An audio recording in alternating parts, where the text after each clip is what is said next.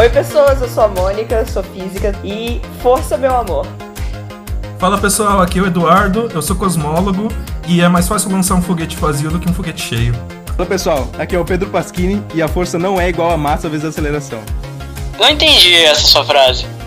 É porque ela é, é, a variação do momento pelo tempo, né? E isso não é exatamente igual a massa vezes a aceleração. Ah, tá, mas aí uma dor de cabeça, né? Vai dar um nó na cabeça do pessoal?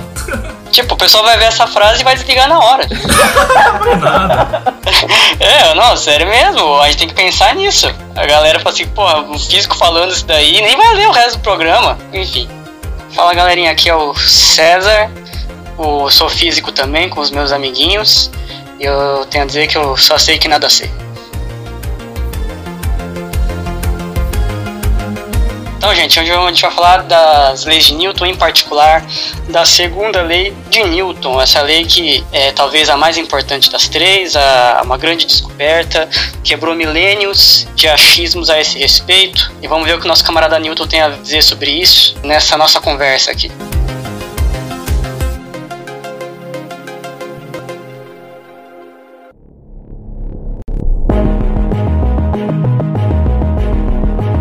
Então, em algum programa passado a gente falou sobre a primeira lei de Newton, que é a lei da inércia, e discutimos um pouco dela no contexto do dia a dia e falando um pouco sobre esse assunto. Então, hoje a gente vai tentar falar um pouco sobre a segunda lei de Newton, que é a lei que define né, o conceito de força. Na verdade, acho que a primeira lei define o conceito de força, não sei qual a opinião de vocês. Qual, qual lei que define o conceito de força mesmo? Isso é polêmico, hein? Tá, então antes da gente passar para essa discussão, vamos dar um contexto histórico de, de como que foi formada essa segunda lei. Né? A gente estava falando no programa passado sobre o Galileu, que ele já tinha começado a ter vislumbres de como que era a lei da inércia. Acho que ele não escreveu exatamente da mesma forma que o Newton escreveu, mas ele tinha uma noção boa do que, que significava. Né?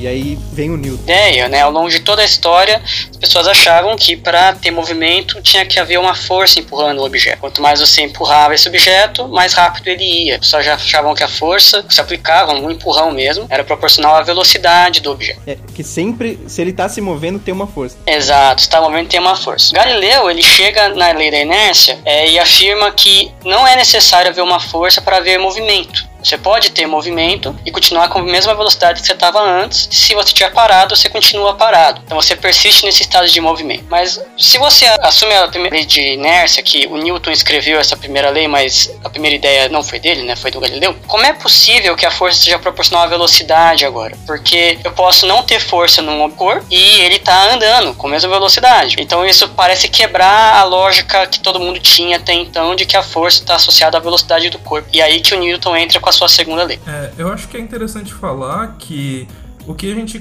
tem ideia de força, na verdade é o que a gente chama de momento na física, né? Que é realmente a grandeza que é proporcional à velocidade. Então a gente acaba definindo força como a variação desse momento, né? Alguma coisa relacionada à variação de velocidade. Então por isso tem esse conceito de mais de aceleração e não de, de velocidade, né? O momento que para quem não sabe, no colégio você vê como quantidade de movimento muitas vezes, né? A massa vezes a velocidade do corpo, a gente define como a quantidade de movimento ou momento linear desse corpo.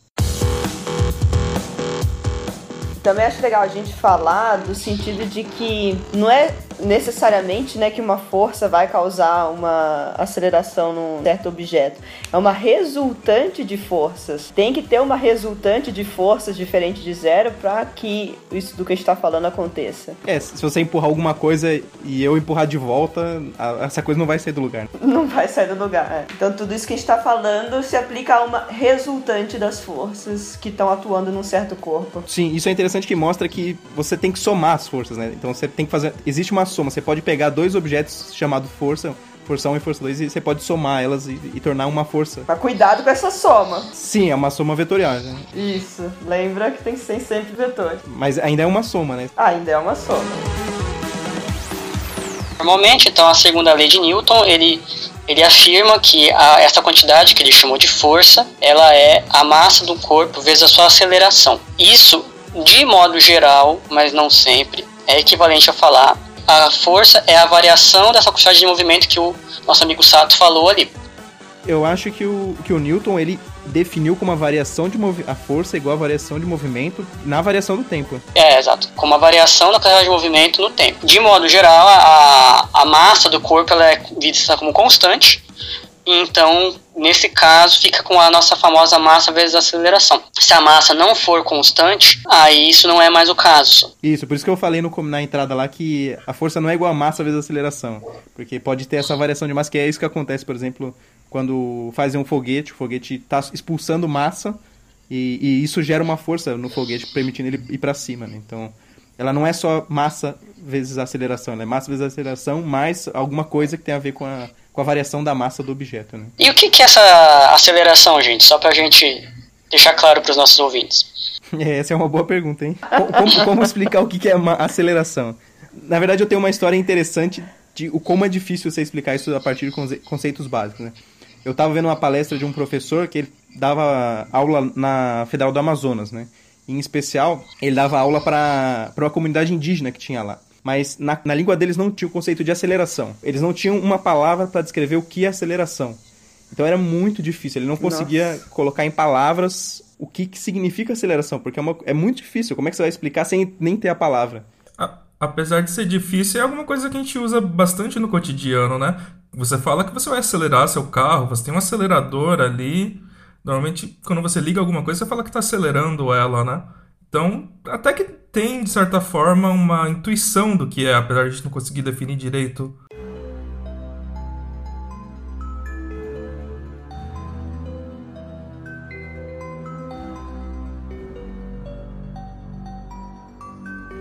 Então, se a gente tem a ideia de velocidade, qual a ideia intuitiva que a gente tem, né? Que é o quão rápido a gente está tá se movendo, né? Se a gente olhar com calma, a gente vai ver que significa que é como que eu estou variando a minha posição ao longo do tempo. Quando eu vario a minha posição, isso é a velocidade, certo? Estou indo mais rápido, se eu tenho uma velocidade maior, eu chego mais rápido no meu destino. Se eu tenho uma velocidade menor, eu chego mais devagar no meu destino.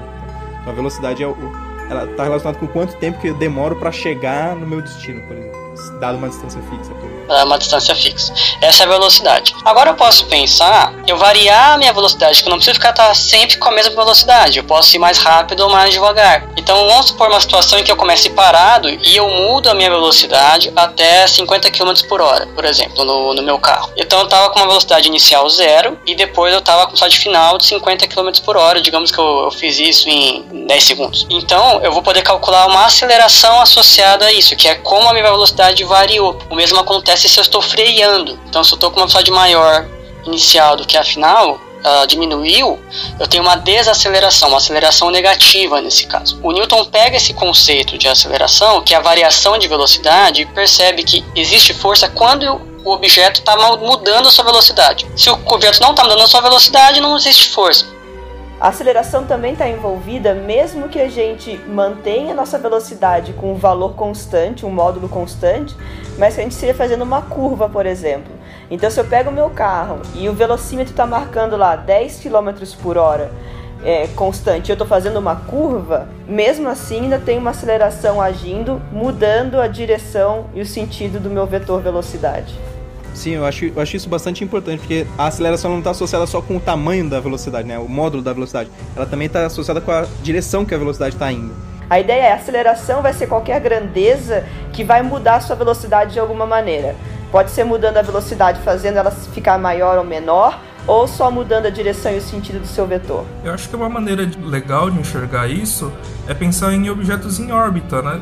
Porque a ideia é que eles estão sempre caindo mas a velocidade é constante, né? Então, como eles estão caindo, eles têm aceleração e ainda assim a velocidade é constante.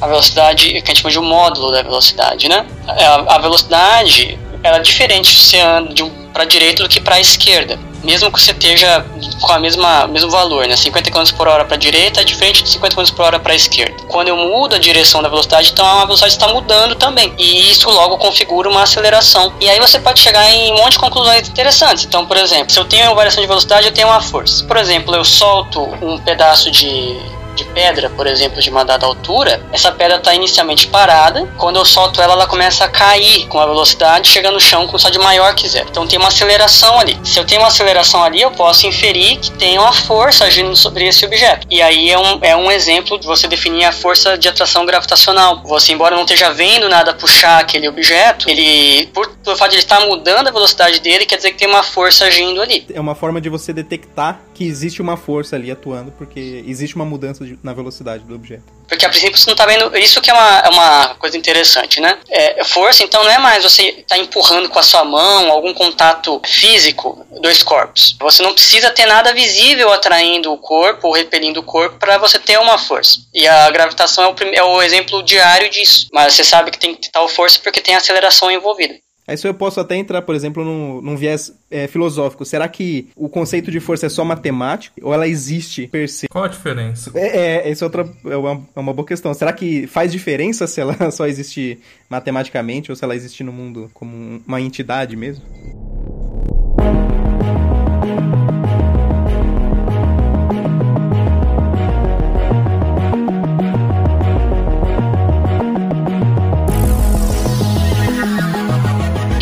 Newton diz isso, né? Que a, a força é massa vezes aceleração se a massa não estiver variando. Então pega um caso que está no seu carro e você acelera o carro. Você é jogado para trás. Do seu ponto de vista, você está sendo jogado para trás. Mas não tem nada te empurrando ali. Não está sentindo a origem daquilo. Para você explicar do seu ponto de vista esse comportamento, você precisa invocar uma força. Só que nesse caso a gente, eu, eu está falando de uma força fictícia. Ela surge só porque o seu carro está acelerando. Então a, a lei de Newton ela, do jeito que é colocada, ela só vale no que a gente chama de referenciais inerciais, em que você esteja parado ou com velocidade constante. Que é justamente um referencial que não tem uma força atuando, né? Se você está num referencial que está parado ou constante, tudo bem. Se não, você tem que fazer correções da segunda lei e botar esses termos a mais que a gente chama de forças fictícias.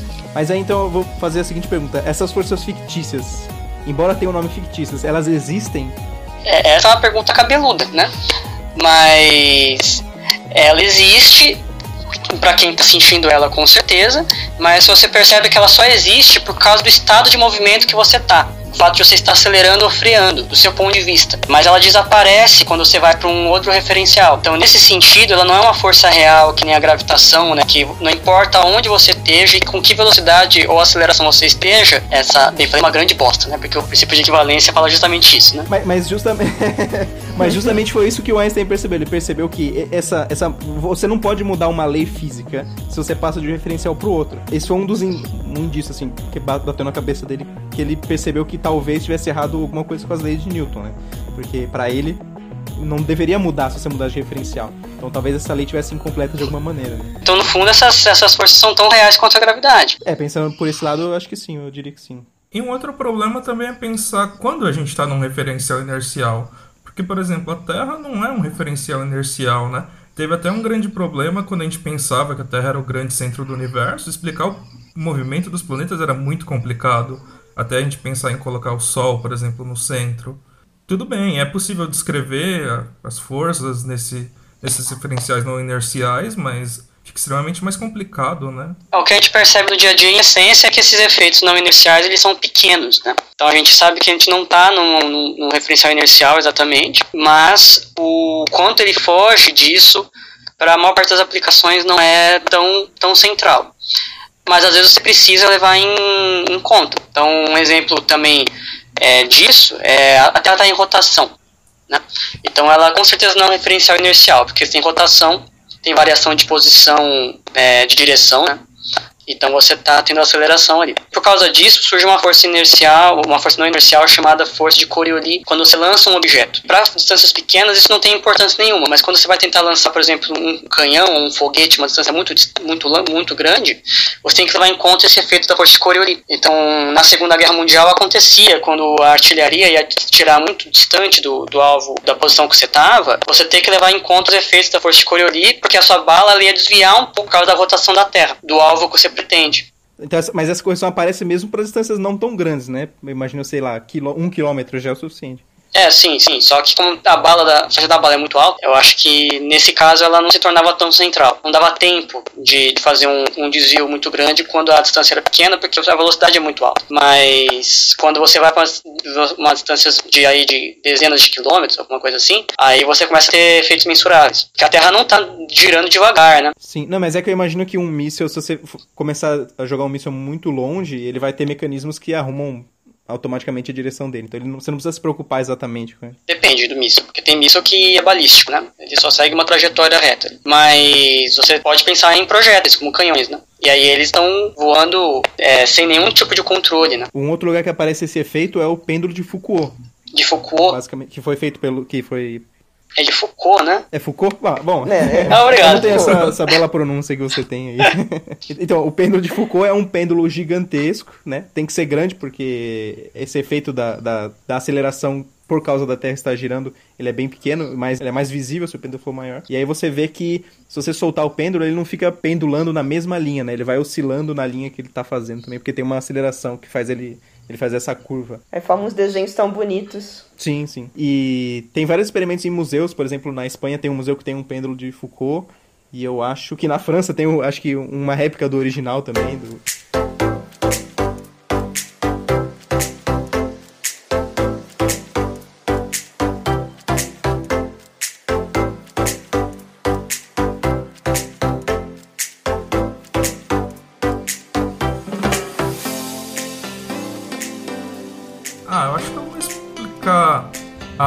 fala do começo, né? Que eu falei uma coisa meio óbvia, que é mais fácil lançar um foguete vazio do que um foguete cheio.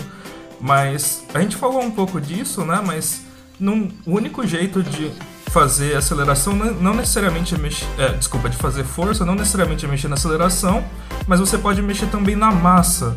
Então, por exemplo, quando você lança um foguete, como o combustível está escapando, você gera momento. E isso é interessante, né? É uma coisa que a gente não costuma pensar no dia a dia, em sistemas que mudam de massa. E é um, um dos principais problemas de lançar um foguete atualmente é quanto combustível você tem que colocar nesse foguete, porque o combustível acaba ficando pesado e aí você precisa de mais, mais combustível. E aí fica mais pesado, mais combustível e assim até você colocar uma quantidade absurda de combustível para só sair da atmosfera terrestre. Durante um tempo, as pessoas pensavam que fosse impossível enviar um foguete para fora da atmosfera terrestre por causa desse problema, porque você chegava num, num ponto que você não, não conseguia mandar para fora, né, a, o foguete, porque você tinha que adicionar mais massa, mas tinha essa retroatividade aí na força. A forma que eles conseguiram de arrum arrumar esse problema é criar estágios no foguete, né? Quando o primeiro estágio acaba o combustível dele, ele impulsiona esse estágio para fora. Então o, o, foguete virou seccionável, né? Então tem as várias secções. Então a partir do momento que essa secção acabou o combustível, você empurra essa secção para fora, então também perde massa e aí o foguete vai para frente. E aí, a partir daquele momento, o foguete é mais leve do que ele era antes com a seção que ele mandou para fora. E aí ele pode começar a gastar o combustível de novo e, e assim ele consegue finalmente chegar lá. Então ele, é uma, ele vai se desmontando no meio do caminho. E quando ele vai se desmontando, ele também ganha um boost de aceleração e fica mais leve e ele consegue se jogar mais longe pro espaço.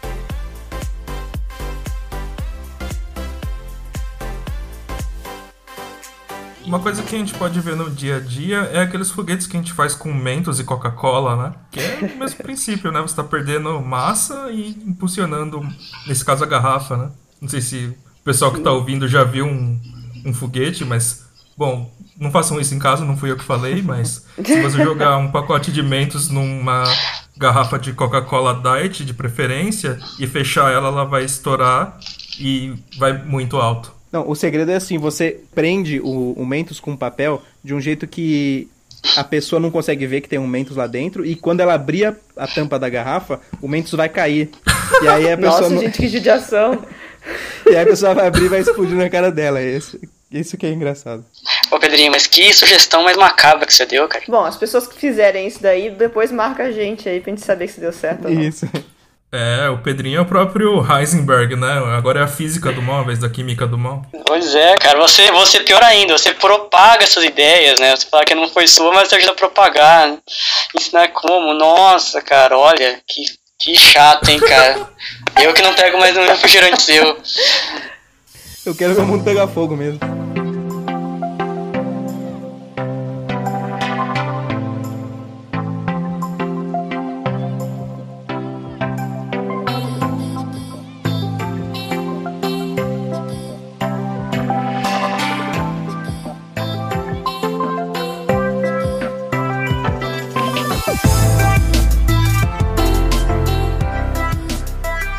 A segunda lei de Newton, ele não define qual é a forma da força. Ela define que, dado uma força que você vai atuar num dado sistema, o que vai acontecer com, com esse sistema. Então ela é uma lei que define como age a mecânica. Ela, ela não vai te dar qual é o formato da força, tanto porque existem diversas forças. Não, então, a ideia toda dessa segunda lei de Newton é ela descreve para você o efeito da resultante de todas as forças que vão agir naquele corpo. Então você vai ter todos os tipos de forças agindo, pode ser né, a elástica, a peso, tração, pode ser qualquer tipo de, de força agindo. Só que o resultado da combinação de todas essas forças juntas em cima de um corpo segue a segunda lei de Newton. E, e vocês podem perceber que é muito bonita isso. Que é uma é equação lindo, que tem né? três ou coisas, né? E, e, ela explica tudo, toda, toda a mecânica que você vê no seu dia a dia, que abaixa as energias e que não seja muito pequeno, funciona perfeitamente, sabe? É, é fantástico que você consegue escrever com quase nada, você consegue falar em uma frase e você consegue explicar o mundo inteiro com essa frase, entendeu? É, eu, pra mim, pelo menos, eu acho uma coisa fantástica. É lindo, lindo, lindo, lindo.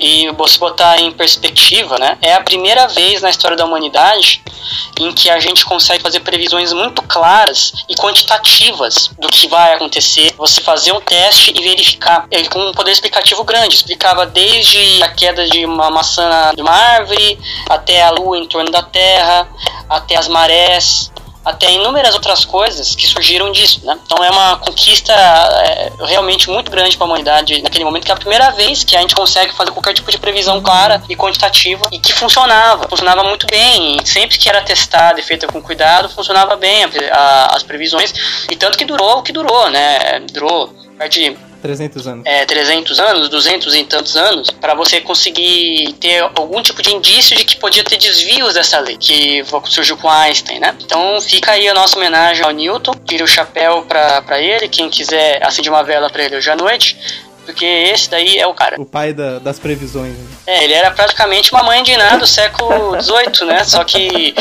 com bases técnicas corretas. Pai de nada.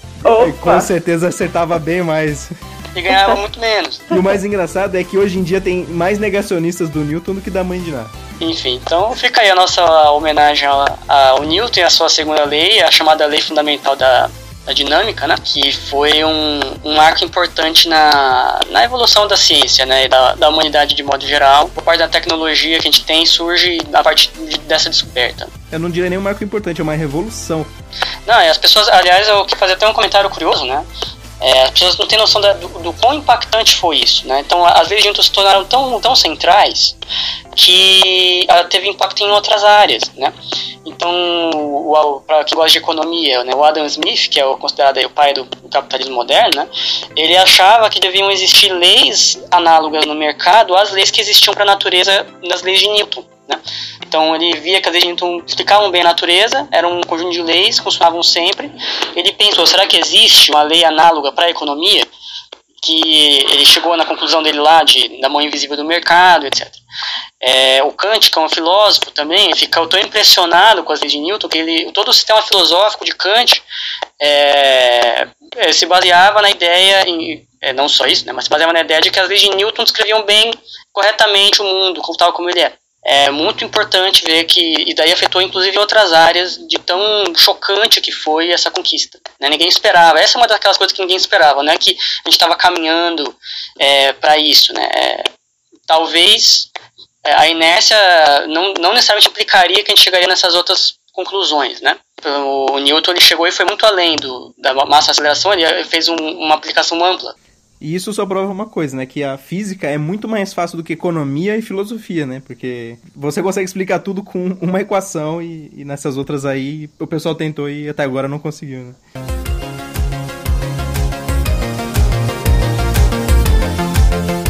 Bom, tá, gente, é isso aqui. Esse foi mais um Physicast.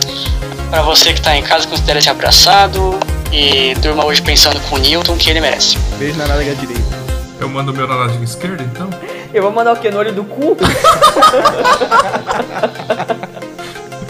um beijo pra vocês no olho do seu cu, galera. O pior é que eu pensei nisso, viu?